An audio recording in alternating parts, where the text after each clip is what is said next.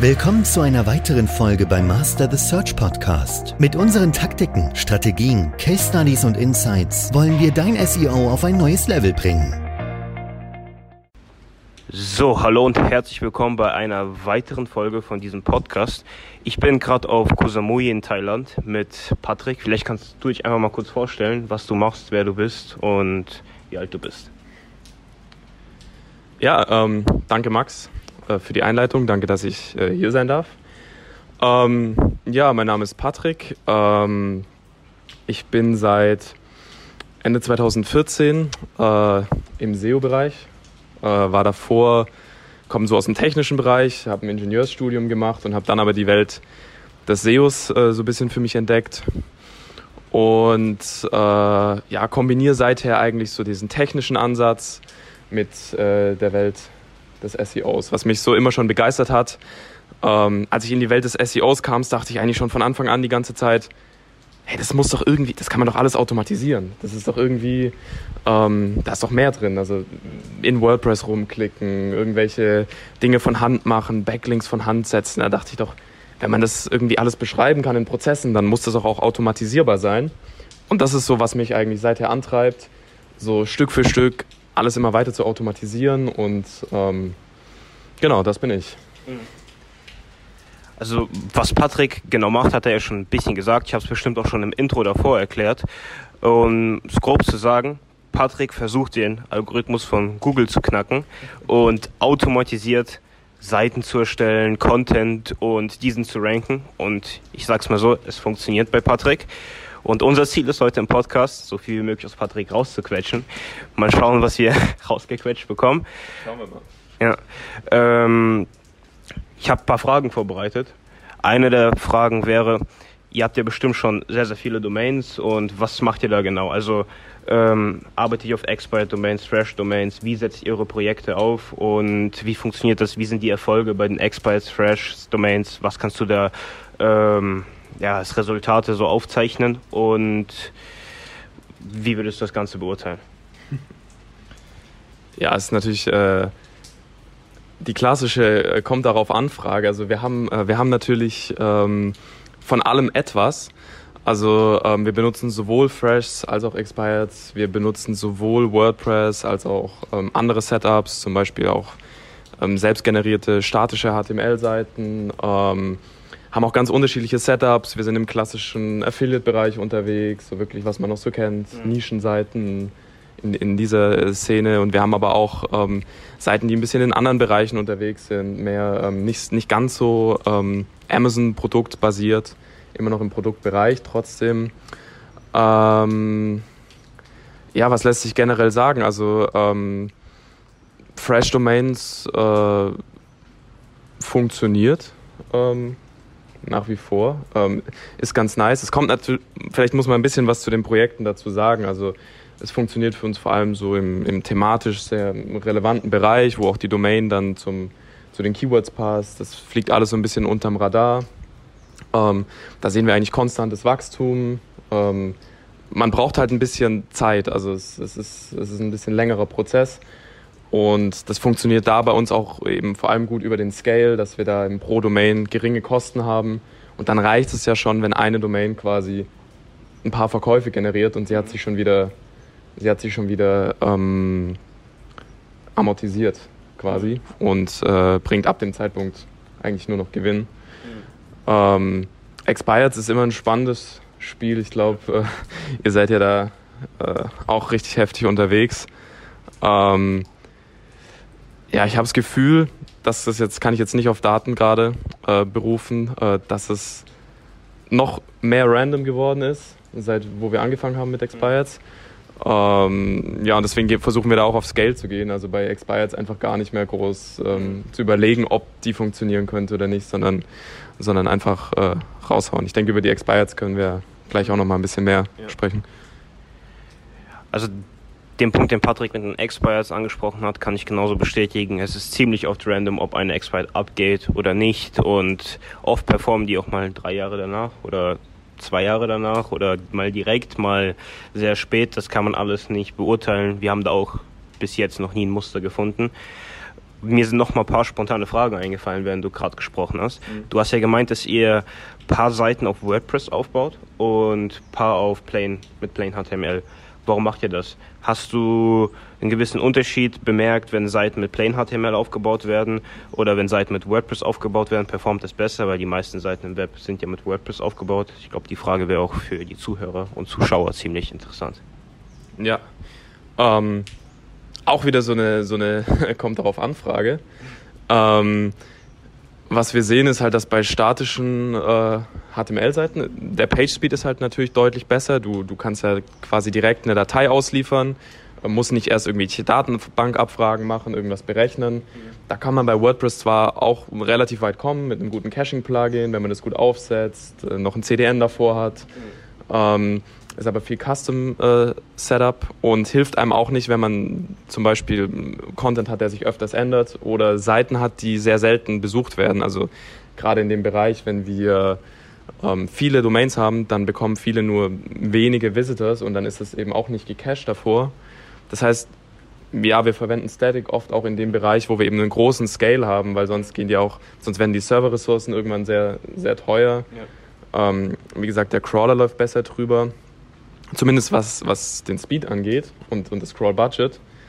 Manchmal hat man aber äh, so den Eindruck, dass Google schon sehr, sehr gut weiß, wie es WordPress zu crawlen hat. Mhm. Also, dass man manchmal am Anfang, dass Google die Seite schneller versteht, wenn sie auf einem WordPress basiert. Wie meinst du das genau?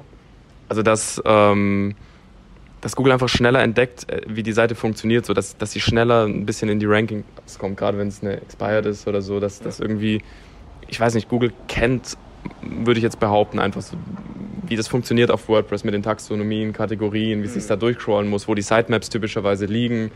Und, und es ist da manchmal ein Tick, ein Tick schneller. Mhm. Patrick hat gerade auch noch eine sehr interessante, einen sehr interessanten Aspekt genannt, der mich auch nochmal auf ein paar Fragen gebracht hat.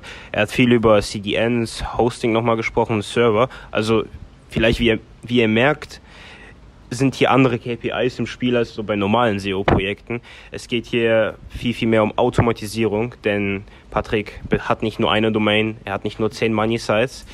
Vielleicht, ähm, wenn du die Zahl preisgeben willst, kannst du mal kurz sagen? Ähm, ja, also das ist, ähm, es ist stark am Wachsen. Also das ist jetzt noch, wenn wir den in einem Jahr machen, ist es vielleicht eine ganz andere Liga, aber aktuell sind wir so im Bereich 6000 Domains, die wir haben. Und äh, wir planen aber da nochmal deutlich äh, draufzulegen.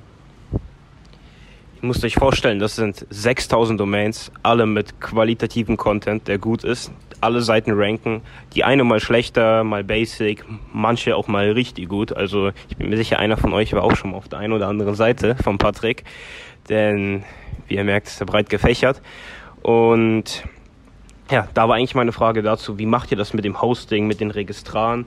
Wie geht ihr da genau vor, um Footprints zu vermeiden? Oder sagt ihr, Google erkennt das nicht, uns ist das komplett egal? Ja, das ist, du sprichst das richtige Thema an. Also das ist natürlich ein riesiger Pain mit den Registraren ja. ähm, und auch mit den Hostings. Auf jeden Fall ein Bottleneck. Das heißt, ähm, bei dem größten Projekt mit den meisten Domains, da sind wir auch dann dazu übergegangen, wirklich selbst zu hosten. Also wir haben eigene Server, die wir selbst betreiben, eigenes Setup machen, selbst an den, an den Servereinstellungen bis hin auf Betriebssystemebene alles selber tunen, mhm. weil wir sonst einfach zu teuer wären in den Kosten. Wir haben ja gerade über die ja. Anzahl der Domains gesprochen.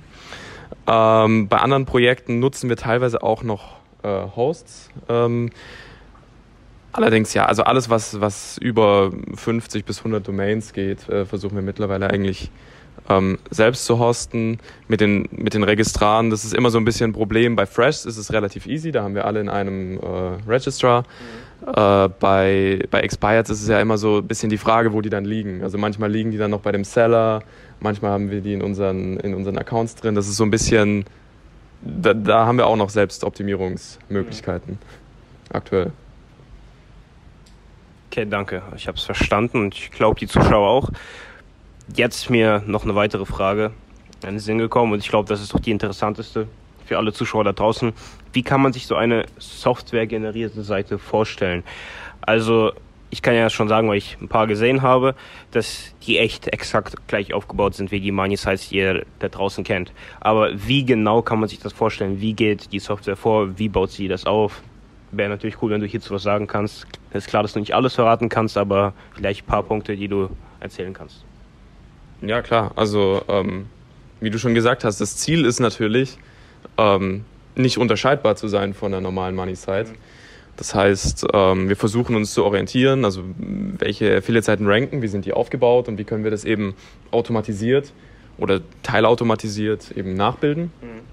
Ähm, das heißt, sie, die versuchen auch typischerweise das Gleiche abzubilden, also dass man die Silos hat, die auf einer typischen Affiliate-Seite sind, dass man Kategorien hat, mhm. Dass es auch ähm, Artikel gibt, die jetzt nicht nur äh, Money-Content sind, mhm. was ja so eine typische Spam-Seite eigentlich auch äh, ausmacht, dass sie eigentlich nur aus, ähm, aus Money-Content besteht, sondern wir versuchen dann auch Supporting-Articles drauf zu haben, dass man auch die, ähm, das ganze Look and Feel von der Seite eben hat, dass man auch sagt, wo kann man die Seite kontaktieren, mhm. ähm, wer schreibt hier, etc., dass das auch so ein bisschen mehr drumherum ist als die reinen Money-Sites. Ähm, genau, und generell sehen sie einfach aus wie eine typische Affiliate-Seite, würde mhm. ich sagen. Und genau das, finde ich, ist auch das Geile an der Software. Und genau deshalb wollte ich auch Patrick in den Podcast mal reinholen, weil es echt nicht zu unterscheiden ist. Ähm, mir sind jetzt auch noch wieder mal ein paar weitere Fragen eingefallen.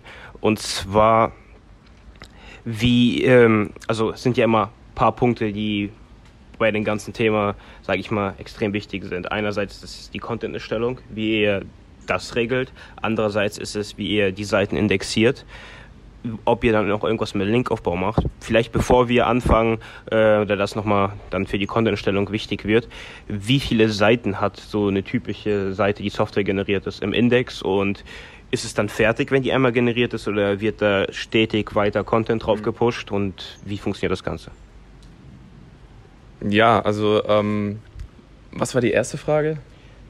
äh, wie viele Seiten, also hat so eine typische softwaregenerierte ja. Seite im Index bei euch? Ähm, in unserem, wir sind, wir haben relativ niedrig angefangen, wahrscheinlich sogar zu niedrig. Also wir sind irgendwo so im Bereich von 100 bis 5000 äh, äh, Pages, die man auf so einer Seite hat. Ähm, viele sind aber so in diesem unteren dreistelligen Bereich gewesen und da fangen wir jetzt gerade mit Experimenten an, zu gucken, okay, können wir da nicht doch mehr machen, weil wahrscheinlich haben wir da zu wenig gemacht. Ähm, nach ersten Schätzungen, wir haben mal so ein paar Auswertungen gemacht, sieht so aus, als würde es bei unseren Domains überhaupt keine äh, Korrelation geben zwischen wie viele Keywords auf einer Seite sind und wie gut die ranken. Das heißt, wir werden jetzt da versuchen, ein bisschen äh, aufzudrehen. Vielleicht können wir da irgendwann nochmal ein Update machen. Ähm, und was war die zweite Frage? Und die, zwe die zweite Frage war, ähm, ob ihr danach noch Content drauf pusht, also mehr Seitenindex drückt oder ob ihr die Seite dann so lässt, wie sie aufgebaut war. Ja. Ja, also wir fangen, wir versuchen ähm, mit so einem gewissen Stack anzufangen, dass so eine gewisse Relevanz da ist. Und dann relativ natürlich wie eine normale Seite über die Zeit einfach weiter mhm. Artikel zu publishen. Also wir werfen jetzt nicht einfach irgendwie alles drauf und mhm. ähm, warten dann. Das ist mm, aktuell unser Approach. Kann aber auch sein, dass wir das auch nochmal testen und ändern. Ja. Das ergibt auf jeden Fall Sinn und ich denke, viel testen und ändern und nochmal testen, Ergebnisse rausziehen, macht in dem Bereich auch mega viel Sinn. Bevor wir weitermachen, vielleicht nochmal eine kurze Sache, um einfach um einzuschätzen, wie so eine Seite performt. Was hatte eure beste Seite an Besuchern pro Tag? Ähm, was war so das beste Resultat, was ihr hattet? Und ihr da draußen, ihr dürft nicht vergessen, die Seite wird mit einem Knopfdruck erstellt. Also es gibt nur die Domain, einen Knopf geklickt und die Seite ist draußen. Also was war das beste Resultat, was mit einem Knopfdruck erzielt wurde? Also in dem aktuellen äh, Setup ähm, habe ich jetzt noch keine präzisen Daten in diesem, in diesem großen Setup mit den vielen Domains. Das läuft alles noch. Ähm, da schaue ich jetzt auch nicht täglich irgendwie rein, welche Domain, wie viel. Da schaue ich alles auf einer globalen Ebene an. Mhm. Ähm, wir haben aber in diesem anderen, äh, in einem anderen Projekt mit weniger Domains, da sind so 150 Domains ungefähr drin. Mhm. Da generieren wir auch auf Knopfdruck Webseiten. Mhm. Und ja, ich würde sagen, so schätzungsweise so 3000 Visitors an einem ja. Tag hatten wir da. Ähm, genau, das sind diese, Ex das war dann mit Expireds. Mhm. Und ähm, genau, die haben dann das haben wir, ja, die haben so ein bisschen einen Verlauf, dass sie quasi so Stück für Stück zulegen an Traffic und je nachdem Randomness dann irgendwann auch wieder weg sind vom Fenster. Ja. Da hatte ich mit Patrick auch oft in den letzten Tagen drüber gesprochen, und zwar bei einem einem weiteren Projekt, wo Patrick viel, viel mehr mit Expires arbeitet, gibt es nämlich oft so einen Punkt, also es sieht fast bei jeder Expire so aus, es geht die richtig krass hoch und eine Expire ist länger am Peak, die andere etwas kürzer und irgendwann gehen die runter. Wir haben auch schon bemerkt, dass ein paar wieder hochgehen mit der Zeit, aber es gibt trotzdem, also es ist jedes Mal so, dass die am Peak wieder runtergehen und Patrick hatte doch schon so eine Vermutung, dass Google da vielleicht so einen Filter hat, wenn irgendwas Bestimmtes passiert, äh, dass Google einen Filter über die Seite laufen lässt, zum Beispiel, dass User Signals oder ähnliches mal getestet werden und dann droppt die Seite. Vielleicht kannst du noch mal mehr zu deiner Vermutung erzählen oder was du denkst, dass, was der Algorithmus genau macht. Ja. Also äh, Disclaimer vorab, äh, ich kann da keinen Anspruch erheben zu wissen, was Google macht. Ähm, definitiv nicht und auch die Sample Size ist viel zu klein, um da eine wirklich valide Aussage zu machen. Mhm. Aber so was wir beobachtet haben, ist so, ähm, man meint so sehen zu können, dass zum Beispiel Google einfach ein Ziel festlegt, wo deine Domain hinkommt. Mhm. Und dann driftet sie so konstant dahin. Also man sieht bei diesen Expireds zum Beispiel, die wir haben, dass sie einfach sehr linear, wenn man es über einen längeren Zeitraum betrachten, zum Beispiel immer nach oben steigen. Mhm.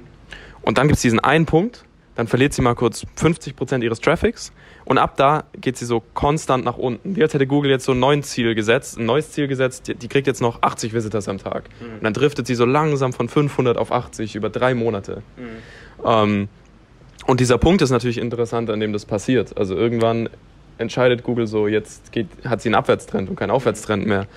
Und da ist bisher unsere Vermutung, Google muss ja auch seine, seine Ressourcen einteilen. Das sind Milliarden von Webseiten draußen und ähm, die können nicht überall alles, den vollen Algorithmus drüber laufen mhm. lassen. Und wir denken aktuell, dass es vielleicht so einen, einen Punkt gibt, wenn die Webseiten so gut sind, dass sie in gewisse Rankings reinkommen, zum Beispiel mit höherem Suchvolumen, wo mehr mhm. Interesse dran ist, richtige Money Keys, ähm, mit vierstelligen Suchvolumina etc. Mhm dass dann vielleicht einfach mehr Algorithmen in Betracht gezogen werden. Wie gesagt, vielleicht werden dann die User Signals ausgewertet, sind vielleicht nicht gut genug. Oder Google kommt dann und, und, ähm, und, und, macht mal eine intensivere Analyse. Ist das irgendwie, ist der Content gut? Ist, es, ist irgendwas duplicate etc. Und dass dann irgendwas passiert. Ähm, wie gesagt, wir haben jetzt noch nicht die, die Wurzel gefunden davon, aber das ist so ein bisschen die Vermutung. Also du meinst quasi, dass früher gab es jetzt zum Beispiel den PageRank, den gibt es ja jetzt auch noch irgendwo im Hintergrund. Und wenn die Seite einen gewissen Score erreicht hat, läuft da quasi ein weiterer Filter drüber und dann passiert irgendwas, dass die auf einmal droppen. Und habe ich das richtig verstanden? Ja, so ähm, um es vielleicht an einem Beispiel zu veranschaulichen. Ähm, ich ich mache es jetzt mal mit ähm, zum Beispiel mit Eat, obwohl ich jetzt da nicht der Meinung bin, dass, dass es daran liegt. Mhm aber vereinfacht gesagt, keine Ahnung, erstmal ist unsere Google eine weitere Seite von vielen und Google sagt, ja, passt schon, komm, die paar Visitors, da crawlen sie halt ab und zu drüber, werten, wie relevant wir für die Keywords sind und packen uns irgendwo rein. Und jetzt auf einmal bekommt die Seite richtig viel Traffic und dann hat Google mehr Ressourcen dafür und sagt, mhm. okay, die Leute, da wo richtig viel Traffic ist, da wollen wir die noch bessere Ergebnisse. Da es mhm. macht ja Sinn, deren Aufwand zu optimieren für die Keywords, wo, mhm. wo eben viel los ist. Und dann könnten sie jetzt ja losgehen zum Beispiel und könnten sagen, okay, komm, bei den Webseiten gucken wir mal, ob die verlinkten Quellen, ob die auch wirklich existieren. Oder ob es diesen Autor wirklich gibt, etc. Also dass Google einfach das gar nicht bei jeder Seite machen kann, wenn du das ganze Internet versuchst, mit jedem jeden Algorithmus drüber laufen zu lassen. Oder auch zum Beispiel AI, dass Google irgendwie, die haben ja auch viele Dinge mittlerweile, die mit AI laufen. Mhm. Und ähm, das können sie wahrscheinlich auch nicht auf jeder, auf jeder Domain laufen lassen. Mhm. Dass sie dann an einem gewissen Punkt einfach intensivere, klügere, rechenintensivere Algorithmen drüber laufen lassen und dann unsere Domains vielleicht abstempeln und sagen, ja, die ist gar nicht so gut, wie wir dachten. Mhm. Das haben wir jetzt erkannt, wo wir mal ein bisschen mehr Ressource mhm. rein verwendet haben. Aber wie gesagt, nur eine Vermutung. Wäre vielleicht auch interessant, ob mhm. jemand in eurer Community andere ja. Äh, Beobachtungen gemacht hat. Ja, so wenn du das ansprichst, habe ich da auch schon wieder tausend Vermutungen, tausend Diskussionspunkte, worüber man sprechen könnte und noch mehr Fragen. Ich denke auch, wir müssten uns hier an den Plan halten und Fragen könnt ihr gerne auch stellen und vielleicht können wir auf Zypern nochmal einen coolen FAQ machen ja. mit allen Fragen, damit wir uns hier an den Plan halten. Und zwar ist der nächste Punkt, worüber ich mal sprechen wollte, Content. Mhm. Und ich denke, das ist, wie gesagt, der interessanteste Punkt für alle Zuhörer und Zuschauer. Wie kriegt ihr es hin, skalierbar Content rauszubringen und wirklich guten Content, der auch rankt. Was ist da eure Vorgehensweise? Ja, also das jetzt natürlich ähm, den wunden Punkt getroffen. Also das ist natürlich bei so einem Scale irgendwo dann am interessantesten, ähm, wie, man, wie man den Content generiert. Wie, wie immer, äh, ist, äh, die Antwort jetzt kommt darauf an, ähm, bei verschiedenen Projekten unterschiedlich. Ähm, wir haben hauptsächlich zwei Setups. In einem Setup arbeiten wir mit ähm, AI, das heißt, wir versuchen mit AI Content zu generieren. Mhm. Und in einem anderen Setup versuchen wir ähm, über Spintex Texte zu generieren, grob mhm. gesagt. Ähm, das sind so unsere zwei Hauptquellen. Mhm. Und genau, gerade bei der AI haben wir ähm, viel selbst rumexperimentiert, bis wir so zu Ergebnissen gekommen sind, mhm. die man auch wirklich jetzt publishen kann. Ja also zum Punkt AI kommen wir nochmal später, weil ich den sehr interessant finde. Starten wir erstmal mit den Spintexes, worüber du gesprochen hast. Wie sieht denn so eine Spintex aus? Wie habt ihr das genau gelöst? Ich meine, wenn ihr da viele Seiten drauf habt, ähm, wie habt ihr die geschrieben? Für die einzelnen Kategorien, für die einzelnen Produktseiten oder eine Spintex, die dann wirklich auf 5000 Seiten aufgeteilt ist? Wie habt ihr das genau gemacht, um wirklich dann den Content zu generieren? Ja. Ja, also ähm, Spintex wird natürlich an, an verschiedensten Stellen in dem Projekt äh, verwendet mhm. und deswegen ist sie auch stark unterschiedlich. Grundsätzlich lässt sich natürlich sagen, dass umso öfter die Spintex verwendet wird, mhm. umso mehr musst du natürlich an Aufwand reinstecken, mhm. damit sie auch äh, funktioniert. Also wenn ich jetzt auf 5000 Domains einen Artikel publishen will, dann reicht es halt nicht irgendwie den Satz zweimal zu ändern oder, oder ein Adjektiv, eine Alternative ja. reinzuschreiben. Hallo, ich bin ein rotes, weißes Haus. Mhm ähm, sondern da muss man schon richtig eine richtig aufwendige äh, Spintex quasi schreiben. Mhm. Gibt aber auch ähm, Fälle, wenn wir den Content dann zum Beispiel noch mischen mit, mit anderen Dingen. Ähm, zum Beispiel hast du ja bei vielen Produkten etc. hast du noch Beschreibungen dabei. Da gehen wir manchmal gar nicht so weit und mhm. ähm, Spin ist relativ lässig und unterm Strich passt es dann schon. Mhm. Also zumindest hat sich äh, Google noch nicht beschwert. Ja. Das ist natürlich auch immer so eine Sache. Ähm, der Google-Algorithmus ist meistens auch echt noch nicht so weit, um überhaupt sowas zu erkennen. Und wenn das sehr, sehr gut gemacht ist, dann denke ich, kann der Google-Algorithmus das auch einfach nicht erkennen. Aber wenn wir hier schon mal vom Algorithmus sprechen, wie langfristig denkst du, sind so die Projekte, die du machst? Was ist deine Vision in der Zukunft damit? Wo möchtest du selbst in zehn Jahren stehen? Und wie siehst du das Ganze einfach in der Zukunft, um es simpel zu formulieren? Ja, also ähm, langfristig, äh, mit dem aktuellen Setup ist das natürlich ähm, nicht unendlich langfristig, was wir machen. Ähm, ich bin aber sehr, sehr positiv, dass da, wo wir jetzt schon stehen, wenn wir eben weiterentwickeln, und das ist auch so mein Ziel, dass wir irgendwann Seiten generieren können, die du überhaupt nicht mehr unterscheiden kannst mhm. von, von Hand aufgebauten Seiten. Mhm. Und dann haben wir natürlich irgendwo den heiligen Gral, ähm, geknackt. Ähm, dann stehen und fallen wir natürlich immer noch mit, mit Google. Also klar, SEO an sich hängt an Google, was da passiert. Ähm, ich sehe ich seh die Projekte sogar sehr, sehr positiv, weil wenn ich mir die, wenn ich die vergleiche mit den ersten Projekten, die ich so selbst gebaut habe, ist da eigentlich nicht mehr viel Unterschied dazwischen. Und die sind eigentlich alle konstant über die Jahre, obwohl ich nichts mehr dran gemacht habe, sogar leicht gewachsen. Mhm.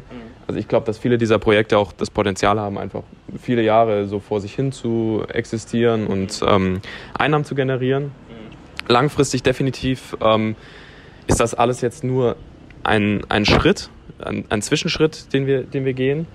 Ähm, wir wollen ja nicht nur ähm, Affiliate-Produkte damit bewerben, sondern, sondern mit diesen ganzen Algorithmen können wir eben skalierbar ganz andere Dinge noch machen. Wir können, wir können eigene Produkte aufbauen, wir können ähm, die Welt verbessern. Ja. Ähm, das ist, äh, ist, ist noch nicht gesagt, wohin es genau gehen soll. Ähm, es wird auf jeden Fall nicht bei, bei Affiliate-Marketing zum Beispiel bleiben. Also jetzt ist es ein guter Weg, um, um auch den Cashflow zu haben, um Entwickler zu bezahlen, um, um das Ganze voranzubringen. Wir wollen aber definitiv über, über das Affiliate-Marketing hinaus. So viel weiß ich schon. In, in zehn Jahre kann ich in dem Projekt eigentlich nicht planen, weil ähm, ich glaube, es ändert sich so schnell. Mal schauen, ob wir uns in drei Jahren, ob wir da überhaupt äh, das noch wiedererkennen, was wir machen, ja. wenn wir uns da wieder sehen.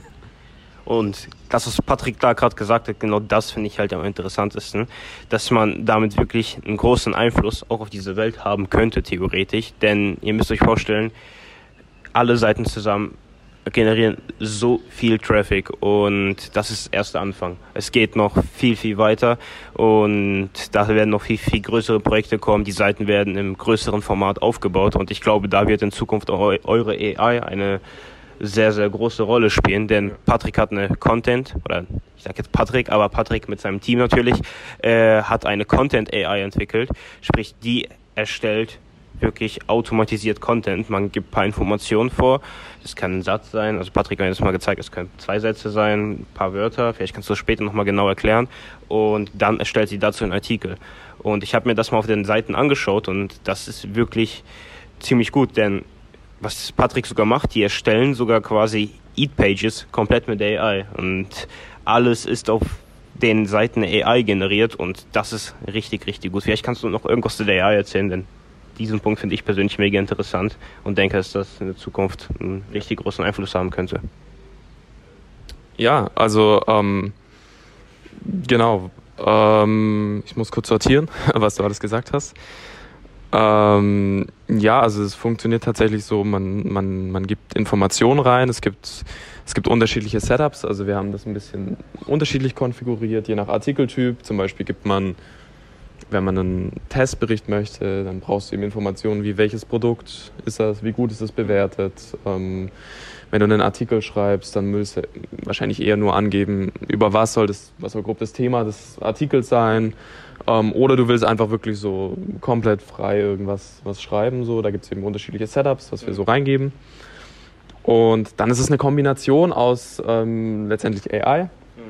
und ähm, viel Testing, viel Arbeit mhm. und viel, ähm, also diese Setups eben, zu schauen, wie kriegt man das hin, dass eine AI das schreibt, was man will, weil die neigen schon dazu, sehr lustige Sachen auch zu schreiben und sehr vom Thema abzuweichen. Stimmt. Wir haben da schon viel Spaß zusammen ja. gehabt. Äh, da kommen teilweise richtig unpassende Dinge raus und das, das ist quasi dann letztendlich die Kunst, äh, nicht an sich Text zu generieren, sondern irgendwie sie quasi zu zähmen und zu zügeln, so dass es, dass sie halbwegs beim Thema bleibt und damit, dass das Ganze dann in sich schlüssig bleibt.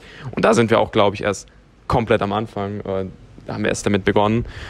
Und äh, da wird das Ding noch viel, viel ähm, besser werden und viel, viel cooler werden. Ähm, genau, wir sind auch so am Überlegen, ähm, so ein bisschen diesen Amazon-Ansatz zu machen und die Dinge, die wir intern verwenden, auch nach außen anzubieten. Mhm sind quasi so gerade an der Schwelle, überlegen uns das eben auch als Tool, als SaaS-Tool anzubieten mhm. mit, einer API, äh, mit einer API. Ähm, genau, es sind wir noch nicht ganz, äh, ist noch sehr, sehr early stage gerade. Wir, wir testen mit den ersten Testkunden, mhm. äh, haben das noch nicht komplett, wir vermarkten das noch nicht. Ähm, sind auch selber noch sehr ehrgeizig, wollen noch mehr Features reinbauen, bevor wir damit richtig äh, Gas geben. Aber ich denke, da gibt es vielleicht auch noch was zu hören in Zukunft. Mhm. In der AI sehe ich in der Tat auch die Zukunft, vor allem was ich gesehen habe, auch den lustigen Stuff, den man damit machen kann. Letztens haben wir zum Beispiel einen Firmennamen, die AI erfinden lassen für eine neue Firma. Das war ganz lustig. Da kamen ein paar coole Vorschläge raus. Ähm, du meinst ja, dass ihr auch Early-Stage-Kunden das testen lässt, äh, testen lasst. Ihr gibt ja die Domain eigentlich nicht preis, aber könntest du das für den Podcast sharen? Wird das gehen?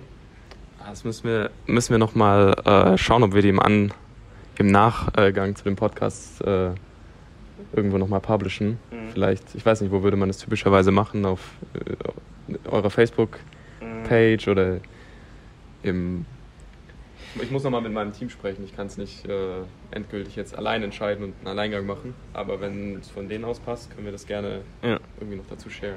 Ja, wir können das ja so machen, dass ich mit Patrick nochmal spreche. Und falls das geklappt hat, share ich euch einfach den Link irgendwo unten in dem YouTube-Video ich werde es euch auf jeden Fall irgendwie mitteilen. Schaut euch einfach alle Beschreibungen an und dann werdet ihr das schon finden, wenn es geklappt hat. Wichtig ist, was ihr dabei verstehen müsst, es ist echt so eine Early-Stage-Phase. Da geht es viel, um viel ums Testen, sprich, das ist nicht die finale Version.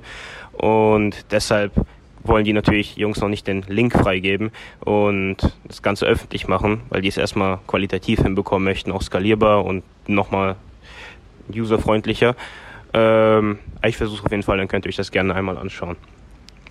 So, ähm, jetzt sind wir quasi beim Punkt, ihr generiert die Seiten. Ähm, das haben wir alles besprochen, wie das funktioniert mit dem Content. Jetzt ist meine Frage, was macht ihr mit den Seiten, nachdem sie aufgebaut sind? Pusht ihr die in irgendeinen SEO-Prozess rein? Macht ihr Link-Building? Optimiert ihr die Seiten danach? Äh, oder nur bei den Seiten, die performen? Macht ihr da irgendwas? Ja, also in dem, in dem großen Projekt mit den vielen Domains ähm, funktioniert es größtenteils bisher tatsächlich nur durch Indexierung. Mhm. Also wir verwenden einen Indexer mhm. und pushen in den Index. Und das reicht bei diesen Projekten. Mhm. Ähm, wir fahren jetzt gerade die ersten Tests. Also wir haben jetzt bei so vielen Domains haben wir natürlich den Vorteil, dass wir geile Tests machen können. Wir können einfach mit 50 Domains das machen, mit 50 mhm. Domains das machen. Sie sind alle ungefähr gleich aufgebaut. Mhm. Ähm, da machen wir jetzt die ersten Tests, zu schauen, okay, wie, welchen Impact hat es da vielleicht mal einen PBN-Link draufzusetzen, welchen Impact hat es da einen Foren-Link draufzusetzen, welchen Impact hat es, die untereinander gegenseitig zu verlinken, ist es schädlich, ist es positiv. Da sind die ganzen Tests aber jetzt gerade erst am Anlaufen, da kann ich jetzt äh, quasi wenig zu den Ergebnissen sagen, habe ich, hab ich selber noch keine. Ähm, genau, generell versuchen wir den Linkaufbauaufwand bisher ähm, möglichst niedrig zu halten, also Prozesse zu finden, wo wir wenig Linkaufbau brauchen, mhm. weil da natürlich die Skalierbarkeit wieder schwierig ist, also wieder sehr viel von Hand. Du hast jetzt mitbekommen, ich bin sehr ähm, automatisierungsaffin, ein Automatisierungsfreund und äh, da braucht man dann wieder VAs, Prozesse und äh, Kosten. Mhm. Ähm, was ich versuche zu vermeiden. Wir sind aber auch da am Arbeiten daran, dass wir uns quasi irgendwann selbst automatisiert die Backlinks äh, geben. Und da glauben wir auch, dass das äh, der Gamechanger ist für das ganze Projekt, das nochmal richtig zu vergrößern.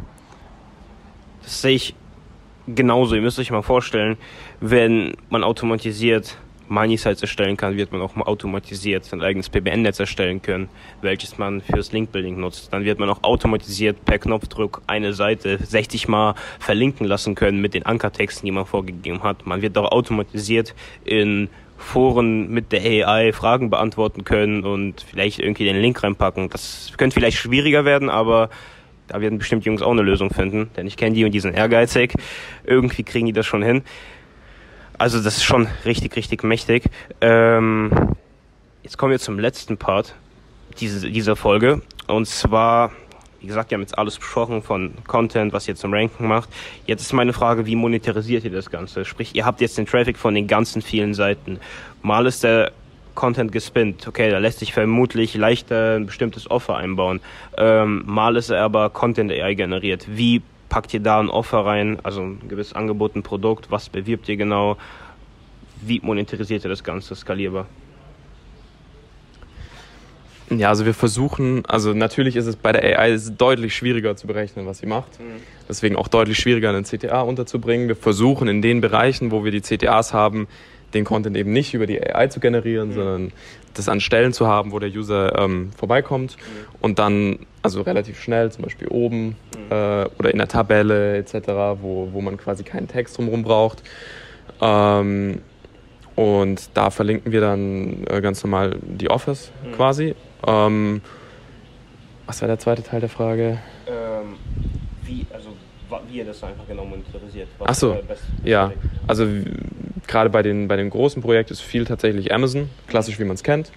Ja. Ähm, ist natürlich immer, Amazon ist natürlich trotzdem so eine Sache mit ähm, der Liquidität, die zahlen sehr spät. Ähm, man hat immer man hat irgendwie so das Gefühl, man könnte auch äh, gesperrt werden oder die, die mögen nicht, was man tut oder man hat schwierigen, es ist schwierig mit Ansprechpartnern, deswegen äh, testen wir auch andere Dinge nebenher, unter anderem auch Anbieter, die äh, CPC bezahlen, also nicht per, ähm, per Sale, mhm. sondern einfach per Klick, ähm, was auch ganz gut funktioniert. Und ähm, dann gibt es noch kleinere Projekte, in denen suchen wir, da macht man dann eher vielleicht ein Setup, wo man sagt, okay, komm, da kann man von jeder Unterseite eigentlich auf das gleiche Offer mhm. linken. Ja. Und dann sucht man sich quasi von Hand einmal ein schönes Offer raus, das mhm. da auch zur Zielgruppe passt und linkt dann aus diesen ähm, gener äh, automatisch generierten Unterseiten dann immer aufs gleiche Offer. Oder vielleicht auf eine, was wir auch haben, zum Beispiel bei manchen Projekten, ist, dass wir auf eine ähm, zentrale Page funneln, also dass wir zum Beispiel alles auf eine Produktberatungsseite nochmal funneln. Mhm. Und da ist dann aber ein richtig schöner Artikel, der von Hand geschrieben mhm. wurde. Ja. Also du sammelst den Traffic ein und schickst ihn dann aber zu einer richtig schönen, ähm, gut ausgearbeiteten Seite. Das ist auch ein Konzept.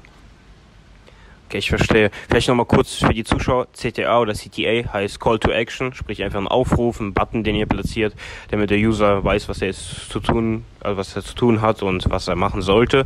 Ähm, den letzten Punkt hier fand ich interessant, dass ihr eine gute Seite erstellt und dann von den generierten Seiten oder eventuell auch mal gespinnten Seiten den ganzen Traffic weiterleitet auf die Seite, die von euch selbst geschrieben wurde, wahrscheinlich auch von jemandem, der sich gut mit Conversion-Optimierung auskennt, die richtig gut angepasst und gesplittestet wurde. Das ist ja quasi im Prinzip nichts anderes, wie das wahrscheinlich auch jeder Zuschauer hier macht. Ähm, er hat sein Offer auf seiner Seite, sammelt sich den ganzen Traffic ein und funnelt den einfach richtig auf das Produkt, ja, ähm, ja auf welches er letztendlich die ganzen User ab, ähm, hinschicken möchte, um die Sales einzusammeln den Punkt fand ich auf jeden Fall ganz interessant. Gibt es vielleicht noch ein paar Punkte, die du scheren möchtest, die wichtig sind oder wo du denkst, jemand könnte noch ein paar Fragen haben? Puh, ich habe das Gefühl, wir haben so viel geredet. Ähm, ich kann mir gerade eigentlich keine Fragen mehr vorstellen, aber es ist wahrscheinlich, weil für mich auch ja. alles klar ist. Ja. Also wenn du keine Fragen hast, ähm, fällt mir gerade nichts ein. Ja. Ja, ich habe auch das Gefühl, dass wir so viel geredet haben. Es gab ja auch viele Fragen, die nochmal dazwischen kamen, die so gar nicht geplant waren. Und ich nehme an, weil Patricks Projekte auch so interessant sind, werden nochmal von euch sehr, sehr viele Fragen kommen. Und dann können wir die gerne einfach mal sammeln, ein FAQ draus machen. Denn von meiner Seite aus war es das auch schon mit dem Podcast. Und danke, dass du dabei warst, Patrick. Gerne. Es war cool, dich dabei zu haben. Ich würde mich freuen, dich wiederzusehen. Cool. Ja, also wie gesagt, gerne. Ähm, ich denke, wir werden uns noch öfters mal hören. Ja denke ich auch. Danke fürs Zuhören und wir sehen uns in den nächsten Folgen wieder. Ciao.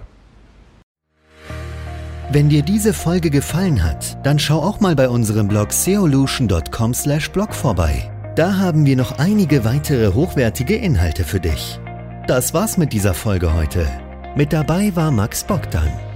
Viel Erfolg und bis zum nächsten Mal.